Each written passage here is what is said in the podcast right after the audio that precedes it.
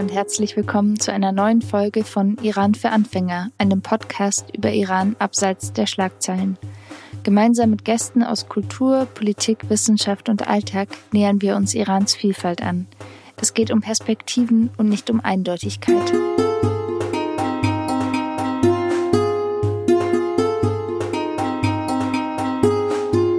Zwölf Jahre lang dauerten die Verhandlungen, bis im Juli 2015 das internationale Abkommen zum iranischen Atomprogramm beschlossen wurde.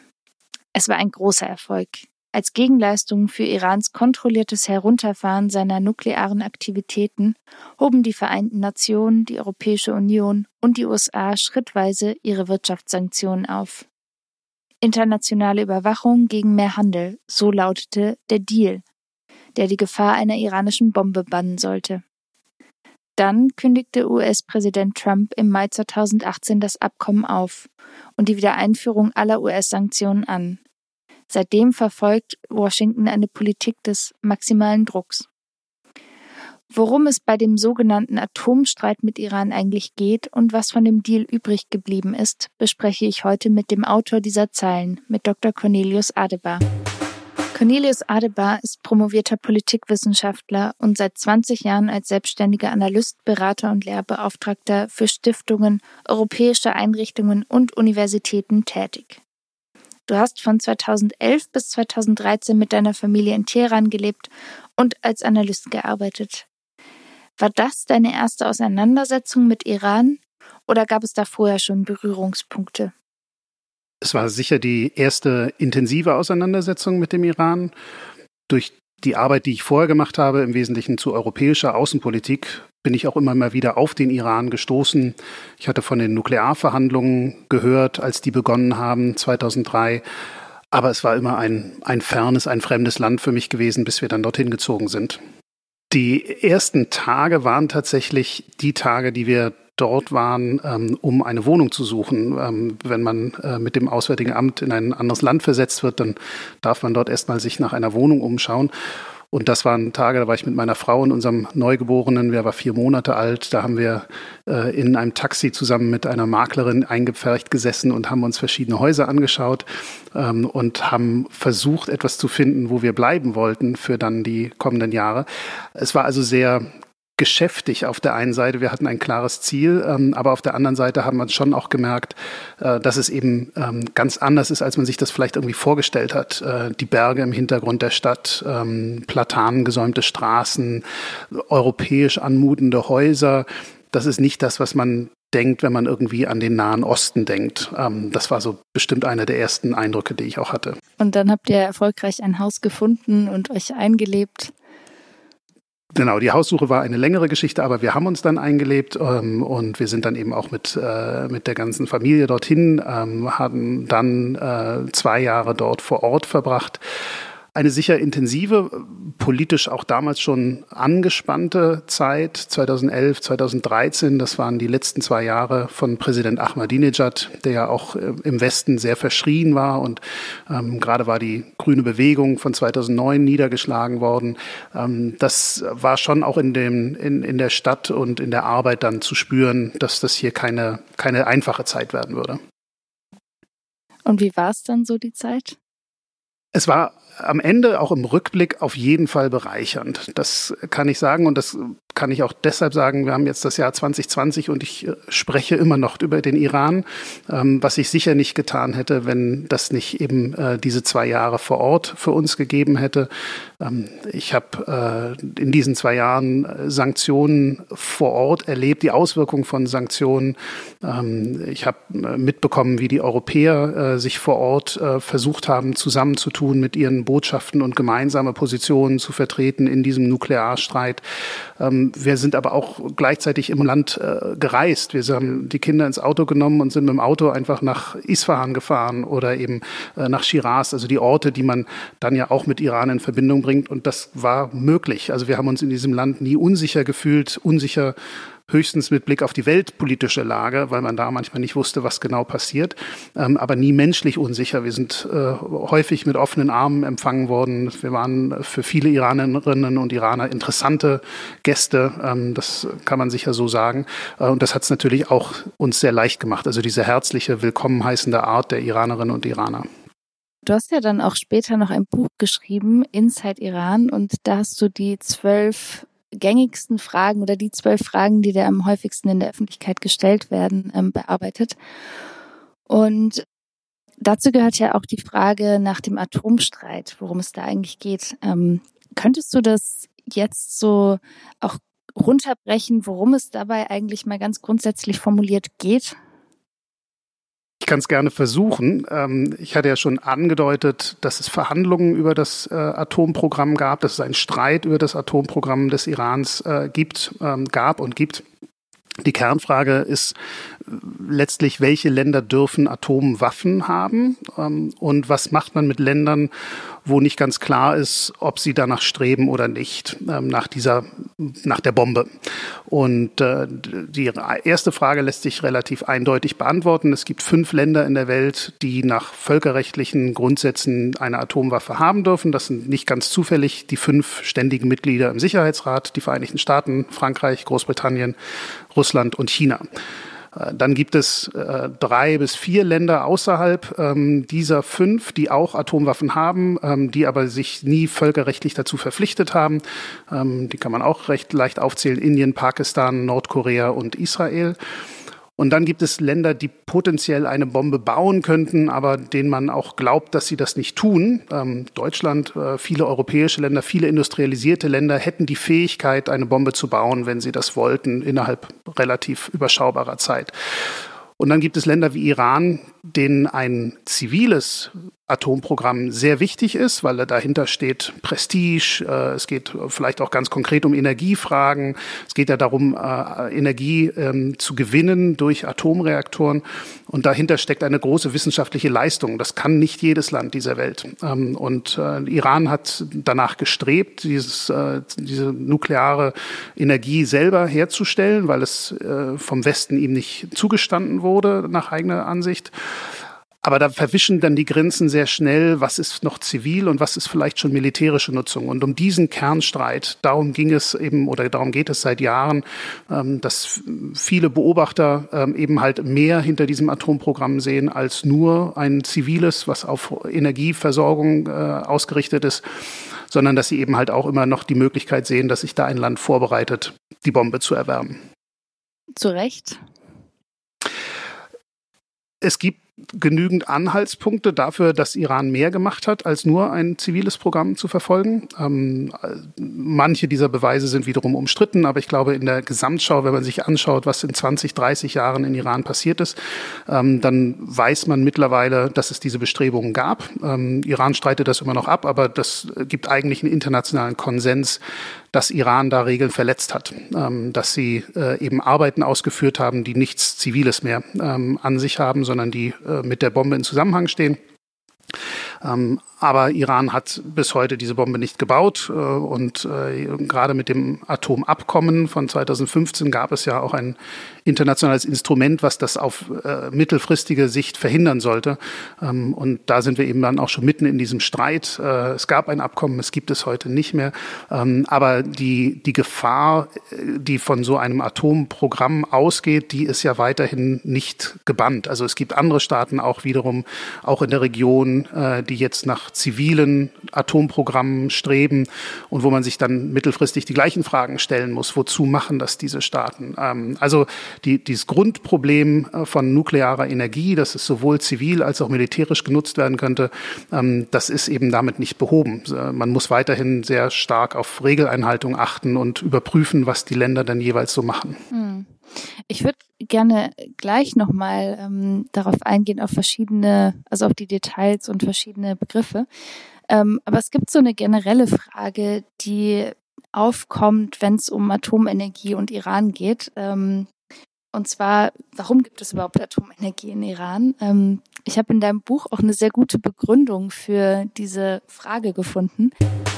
Iran verfügt über die viertgrößten Vorkommen an Erdöl und die zweitgrößten Erdgasreserven der Welt. Darüber hinaus wäre es ein leichtes, erneuerbare Energiequellen wie Sonne oder Wind zu nutzen. Hinzu kommt, dass die Kernenergie in ihrer bisherigen Nutzung ineffizient ist, teilweise dem Land schadet und darüber hinaus keine Rohstoffunabhängigkeit mit sich gebracht hat. Denn zum einen verliert Iran durch veraltete Stromleitungen jedes Jahr etwa siebenmal so viel Energie, wie das Kraftwerk Bushehr produziert.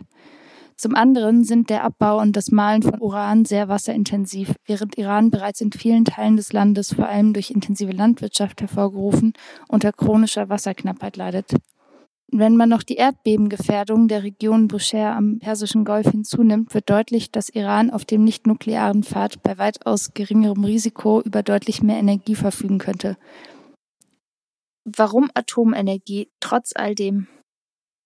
Das hat dann zu einem Gutteil im besten Fall mit dem Prestige zu tun und der Möglichkeit, mittelfristig eben auch ähm, diesen Energiezweig zu nutzen, dass man nicht mehr nur auf die Verbrennung von Öl und Gas angewiesen ist, was man natürlich zuhauf hat, aber was sich auch besser exportieren lässt ähm, an andere Länder, weil man damit Devisen einnimmt. Es hat eben auch möglicherweise oder eben vermuteterweise dann mit der Nähe zu einem zu einer möglichen militärischen Nutzung zu tun. Das ist ja der Verdacht, der immer im Raume steht, dass es dieses zivile Programm gibt, um eine mögliche militärische Nutzung äh, auch zumindest äh, möglich zu machen. Ironischerweise, wenn man das so sagen kann, ähm, hat Iran ja vor der Revolution, also unter dem Schah, unter dem vom, vom Westen und vor allen Dingen von den USA gestützten Schah, mit dem Aufbau eines Nuklearprogramms begonnen. Also die ersten, der erste Reaktor, der in ein Forschungsreaktor, der in Teheran gebaut wurde, war ein amerikanisches Geschenk. Äh, die Amerikaner haben in den 50er, 60er Jahren die Atomenergie in alle Welt exportiert, gewissermaßen auch als eine Entwicklungshilfe. Damals stand man der Atomenergie durchaus weniger kritisch gegenüber als heute. Und äh, es war eben ein Beitrag der Amerikaner für Energieerzeugung auch in Entwicklungsländern oder in Ländern eben wie in Iran. Und mit der islamischen Revolution von 1979 hat der damalige Revolutionsführer Khomeini hat gesagt, wir wollen dieses Teufelszeug nicht, wir wollen keine Atomenergie, wir machen uns abhängig von dem Westen. Und er wollte aus dem Reaktor, der damals schon in, im Bau sich befand, in Boucher, äh, wie du vorgelesen hast, ähm, wollte er eigentlich Weizensilos machen. Er fand, es sei besser, ähm, auf diese Weise das, das bestehende Gebäude zu nutzen. Und dann im Laufe des Iran-Irak-Kriegs, also über die 80er Jahre hinweg, ähm, hat ein Sinneswandel stattgefunden. Das hat zum Teil damit zu tun, dass tatsächlich in Iran Uran gefunden wurde, also der, das, äh, der natürliche Rohstoff, den man braucht für ein solches Atomprogramm. Das heißt, plötzlich hatte Iran eigene Vorkommen und da kam die Idee auf, vielleicht können wir ja dann unabhängig sein. Es hat wahrscheinlich auch, da sind wir dann wieder bei der Vermischung mit dem Militärischen. Es hat mit diesem Angriffskrieg des Irak gegen Iran zu tun, dass man eben sehr verletzlich war. Die ganze Welt stand auf Seiten Iraks. Also im Wesentlichen ähm, die Amerikaner, die Europäer haben Irak unterstützt. Das Land, die Führung im Land äh, fühlte sich eben sehr bedroht. Und da kam dann wohl auch der Gedanke auf, dass man über ein, ein Atomprogramm mit der Möglichkeit einer Atombombe vielleicht eine Art Rückversicherung äh, sich erwerben könnte. Und dann hat eben ähm, hat Khomeini den Kurs geändert und hat gesagt, wir wollen jetzt ein eigenes Nuklearprogramm. Wir wollen iranische Wissenschaftler, die wir gerade aus dem Land gejagt hatten, weil sie unter dem Schah äh, an Atomforschung gearbeitet haben, ähm, die holen wir zurück und wir bauen uns jetzt ein eigenes äh, Atomprogramm auf mit den vielen Motivationen, die eben dahinter stehen. Äh, wissenschaftliches Prestige, dass man das überhaupt kann, ähm, Stromerzeugung, ähm, aber eben auch äh, tatsächlich diese Möglichkeit der doppelten Nutzung, so nennt man das, ähm, einer zivilen und militärischen Nutzung. Das wird sicher nie außer Acht gewesen sein. Das ist ein sehr gutes Stichwort, doppelte Nutzung. Erklär uns doch einmal kurz diese beiden Begriffe doppelte Nutzung und Latenz. Doppelte Nutzung meint, dass eben die, die äh, im ganz konkreten Fall die Energie, die in einer Kernspaltung stattfindet, also das ist ja gewissermaßen das Geheimnis ähm, auch äh, dessen, was in einem Reaktor passiert. Äh, der Atomkern wird gespalten und dadurch wird Energie freigesetzt. Ähm, und diese Energie kann eben halt äh, für Stromerzeugung verwendet werden, aber eben auch äh, für die Kettenreaktion, die bei einer nuklearen Detonation stattfindet, also vorne im, im Sprengkopf einer, einer Atombombe. Ähm, das ist sozusagen der Wesenskern äh, der Atomenergie ist äh, eben doppelgesichtig oder eben kann diese beiden Nutzungen ähm, möglich machen. Äh, deshalb ähm, ist eben mit der Förderung der nuklearen Energie, die in den 50er, 60er Jahren begonnen hat, war eben immer auch gleichzeitig damit verbunden, ähm, das Streben danach, nukleare Energie zu kontrollieren und eben einzuhegen und die Zahl der Atommächte eben zu reduzieren oder zu begrenzen auf diejenigen, die das äh, bereits haben, die, die Atomwaffen. Und die zweite Vokabel in diesem Zusammenhang, diese Latenz, ähm, das latente Vermögen aus bestehenden Technologien, also Wissenschaft von, ähm, von Atomenergie, äh, technologische Einrichtungen, ähm, aber auch eben konventionelle Waffenfähigkeit. Wenn man in diesen verschiedenen Bereichen fortgeschritten ist, dann gibt es eben die Möglichkeit, innerhalb kürzerer Zeit, ähm, wenn eine solche Entscheidung getroffen wird, eine Atombombe zu bauen.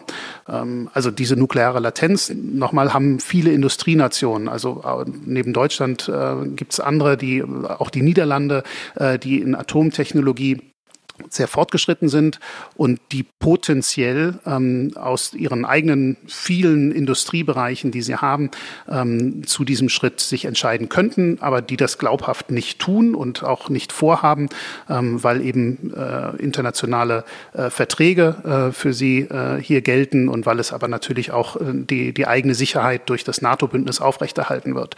Ähm, und das ist gewissermaßen in diesem Zustand äh, befinden sich manche Länder und die, das Mindeste, was man über Iran wohl sagen kann, ist, dass er diesen Zustand auch anstrebt, dass er eben ein, an der Schwelle zu einer Atombombe äh, sich befindet, ohne sie bauen zu müssen. Äh, denn aus diesem, aus diesem Zustand der Latenz, an, die, an der Schwelle zur Bombe zu sein, daraus entspringt ja auch eine gewisse Macht. Da kann man nämlich, also man kann nicht nur demonstrieren, wie fortgeschritten man in einem technologischen Sinne ist, sondern die Nachbarstaaten wüssten auch, ah, innerhalb kürzester Zeit könnten sie, wenn sie wollten.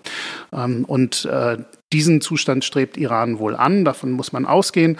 Ähm, ob sie nun wirklich ähm, den Schritt zur Bombe gehen wollten, ohne gefühlt dazu gezwungen zu sein, das kann man wiederum bezweifeln, weil damit einfach sehr harte Konsequenzen verbunden wären. Was ist ein Breakout Point? Das ist tatsächlich ein Begriff, der jetzt erst mit den Atomverhandlungen eingeführt wurde. Der war vorher nicht so ähm, in der Debatte. Da hat man sich einfach äh, bemüht, auszurechnen, äh, wie weit ist Iran denn von diesem Schritt entfernt, also von dem Schritt, dass sie äh, genügend nukleares Material angesammelt haben, um eine Bombe äh, zu bauen.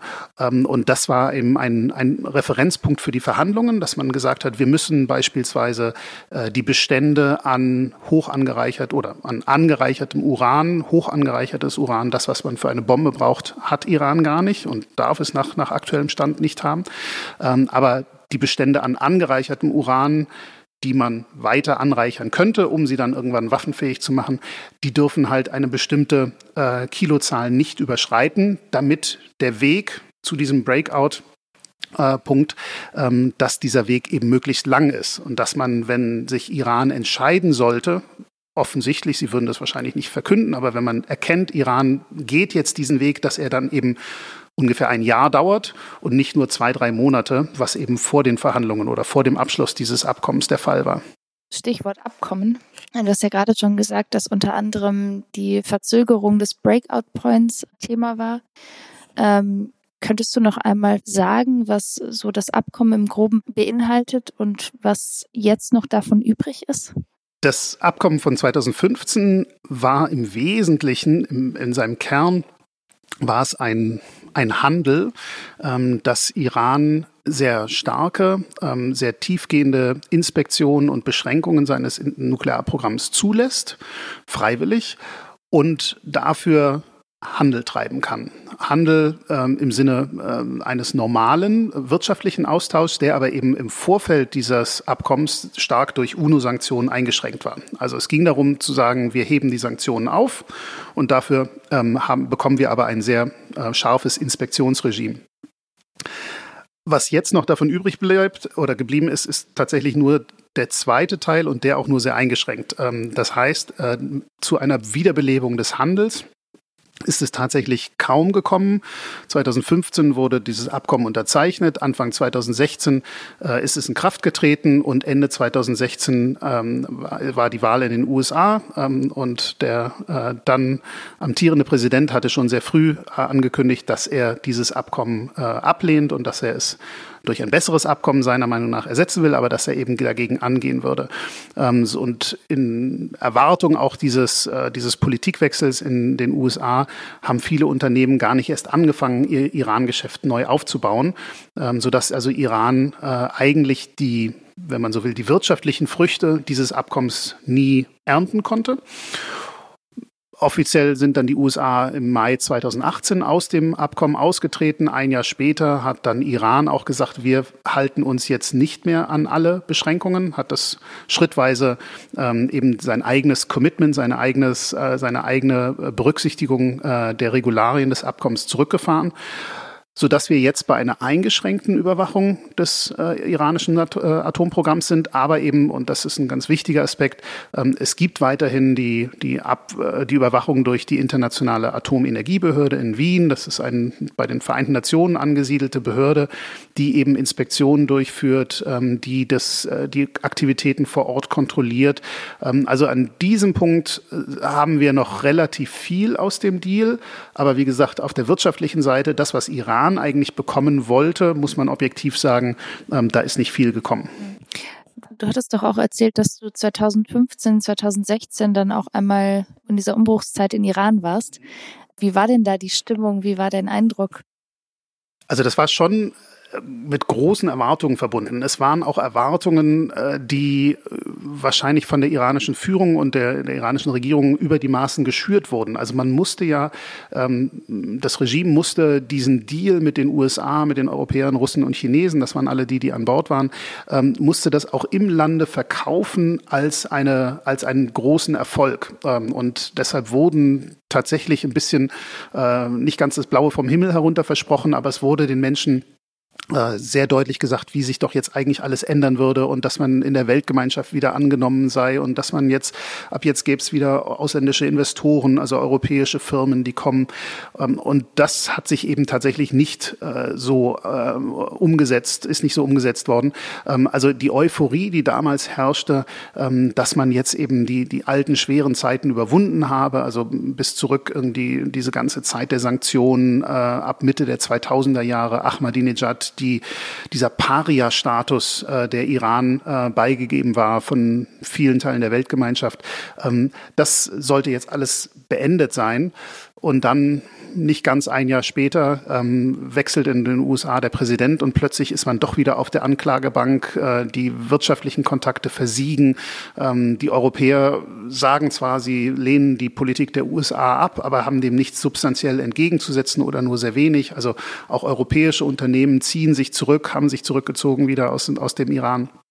Ähm, und damit ist eben dann schon auch eine, eine große Frustration ähm, einhergegangen, die sich auch letztlich auf die, auf die iranische Regierung überträgt, weil eben halt auch die Menschen im Land sehen, da kommt nichts bei rum. Die haben uns Reformen versprochen, sie haben eine wirtschaftliche Öffnung versprochen.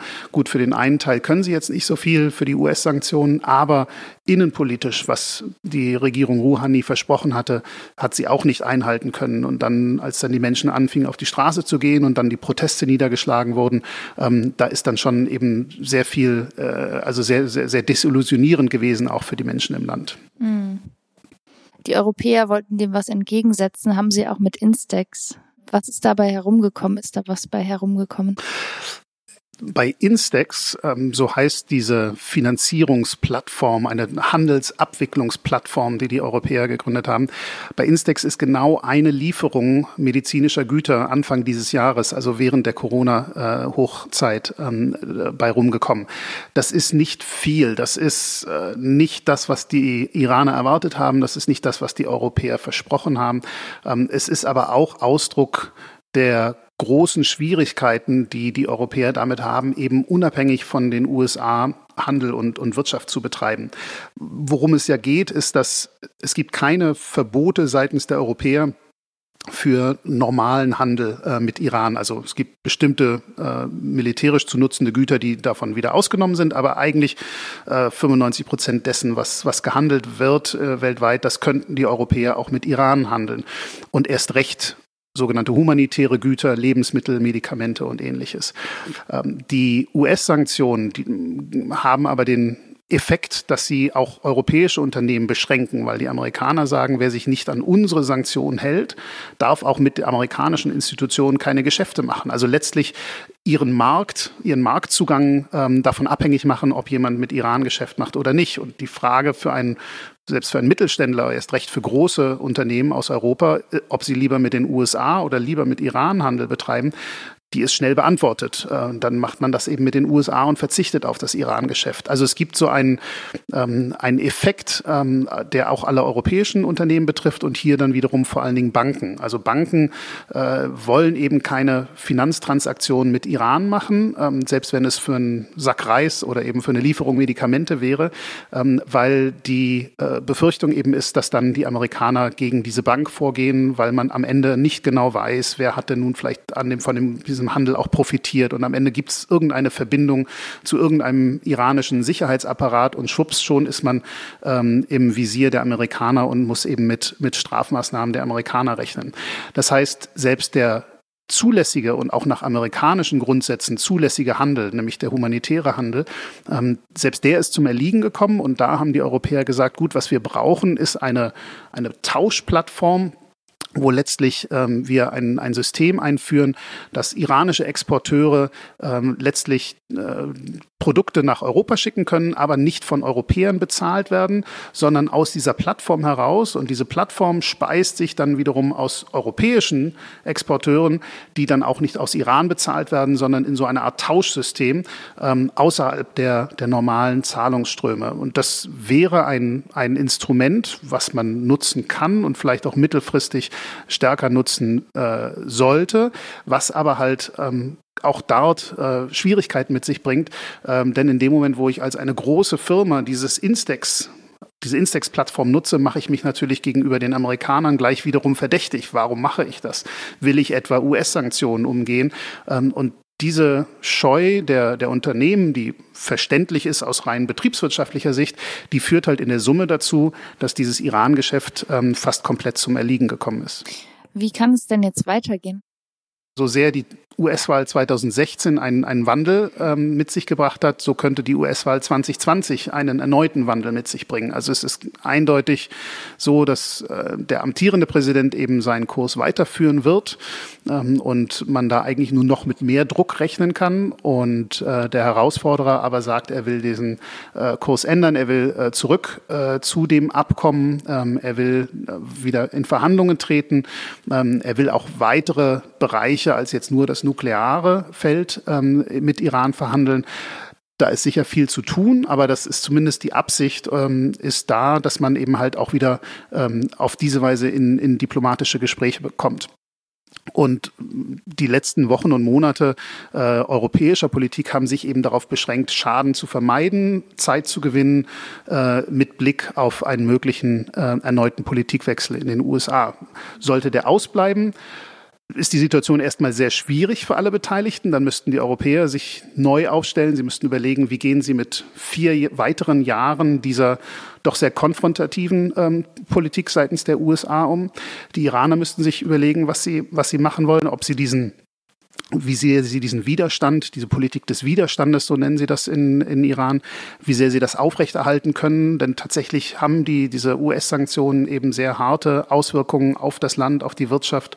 Äh, die Ölverkäufe Irans sind in den Keller gegangen. Äh, hinzu kommt die Covid-Pandemie. Also das ist eine, eine wirklich sehr prekäre Situation auch im Land. Und äh, das heißt, da müssten sich tatsächlich alle Beteiligten nochmal neu orientieren. Die Hoffnung geht eben dahin, dass, dass ab äh, Januar dann, wenn ein neuer, womöglich ein neuer Präsident im Weißen Haus sitzt, dass dann auch die internationale Gemeinschaft nochmal neu zusammenkommen und äh, neu diese, diesen, äh, diese Verhandlungen äh, aufnehmen kann, um einerseits das bestehende Abkommen äh, wieder mit Leben zu füllen und andererseits die anderen strittigen Punkte, die es ja auch gibt. Also wie, was ist Irans Rolle in der Region, die Konflikte in Syrien, in Jemen, ähm, die Frage von einem Raketenprogramm, was, was Iran ähm, unterhält, äh, dass man eben auch auf solche Punkte ähm, eingehen kann. Das waren Dinge, die ausgespart wurden in den ersten Verhandlungen oder in den früheren Verhandlungen, die jetzt aber einfach nochmal dringlicher geworden sind. Mhm.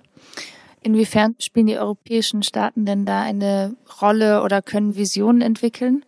Die waren ja schon 2002, als diese Enthüllungen waren über das iranische Atomprogramm, habe ich das ja so verstanden, dass da so der Impuls, in Gespräche zu gehen, doch auch mit aus Europa kam.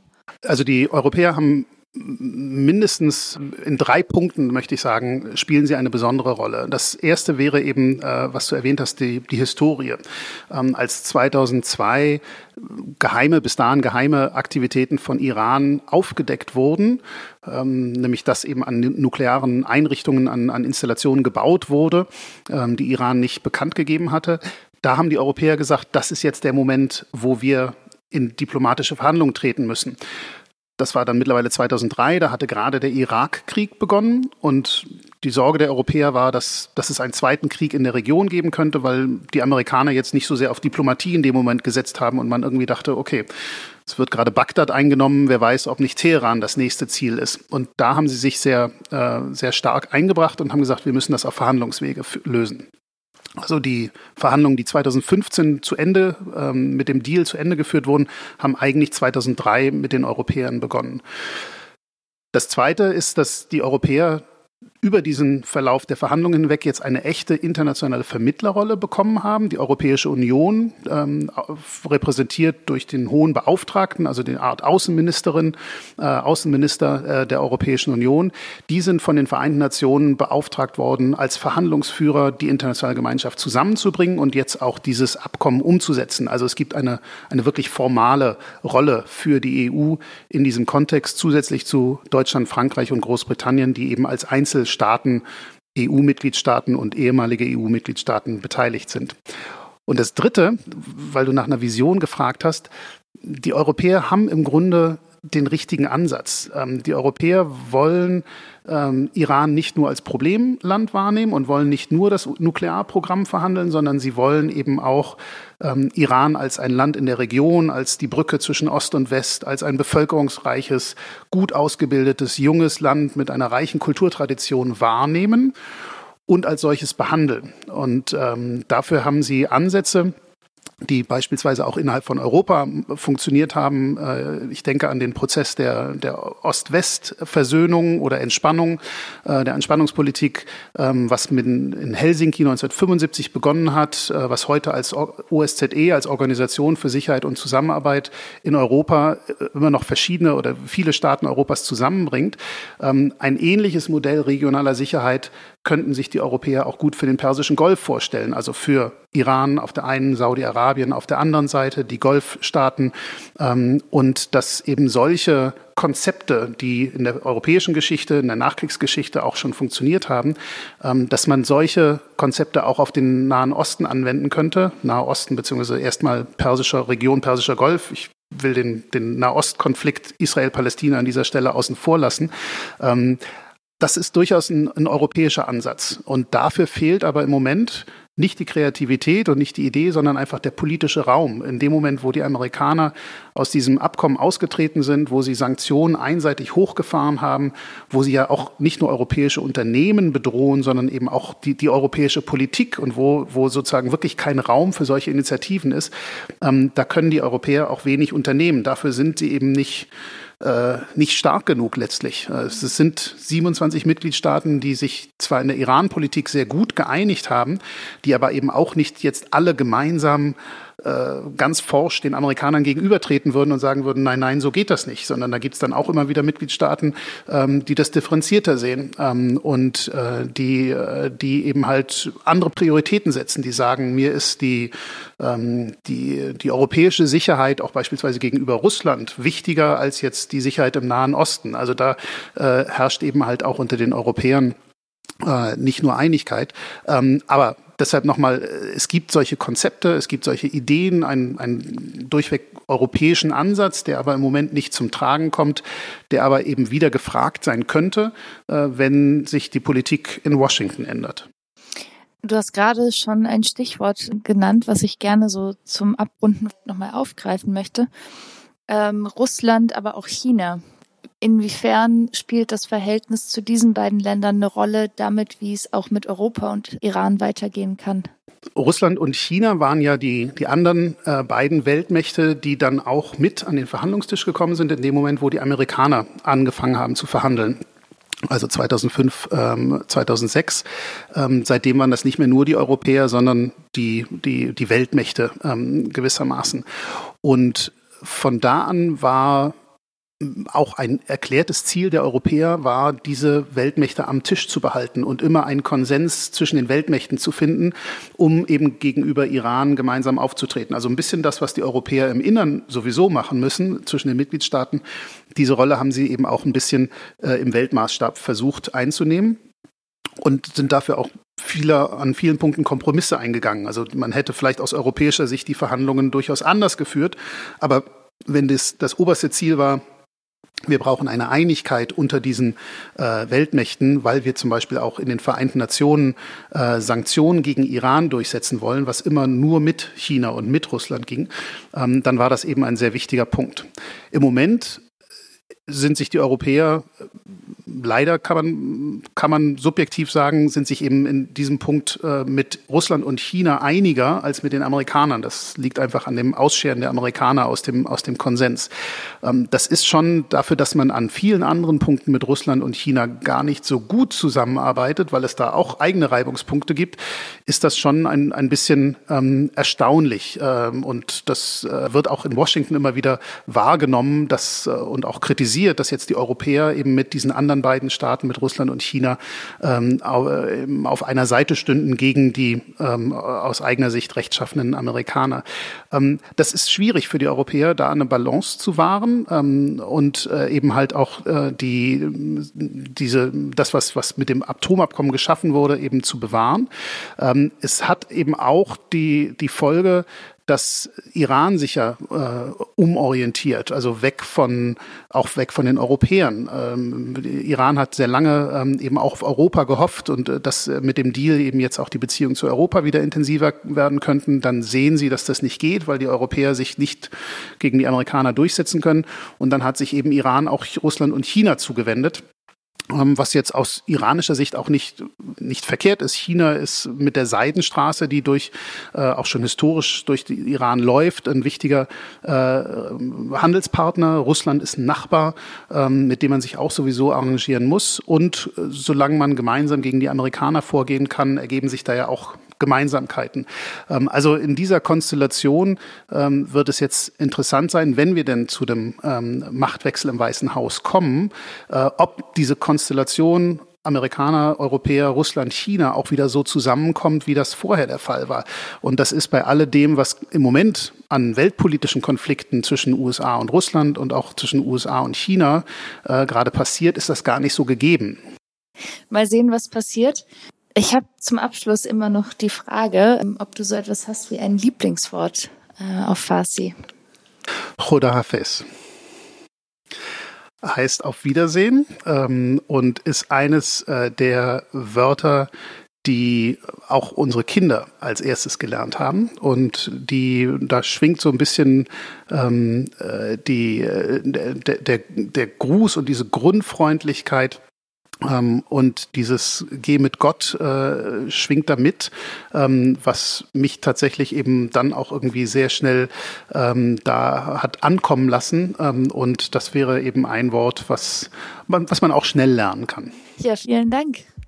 Danke dir, hat mich sehr gefreut. Ja, mich auch.